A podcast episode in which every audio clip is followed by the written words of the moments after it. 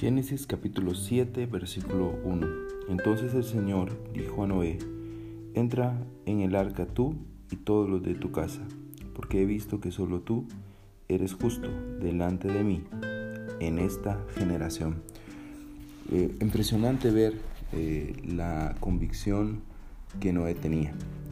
Ser el único hombre justo en medio de toda una generación, de todo un pueblo, de toda una ciudad, de todo un mundo, es definitivamente un desafío para nuestro corazón.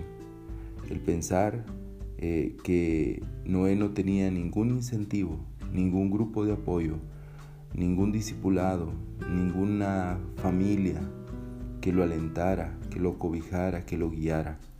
Por eso este hombre, eh, Dios vio en él algo maravilloso, hizo un pacto con él y un pacto que salvó a toda la humanidad y que hoy podemos ver en el cielo eh, el resultado de ese pacto a través del arco iris.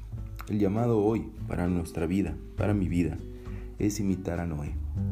En medio de un mundo, aún de un ambiente en el que tal vez muchos no están haciendo la voluntad de Dios, en el tal vez hasta dentro de una iglesia o de la iglesia en la que estoy no están haciendo la voluntad de Dios, el llamado que Dios da a mi vida es a ser justo como Noé, a ser justo porque Dios lo ve.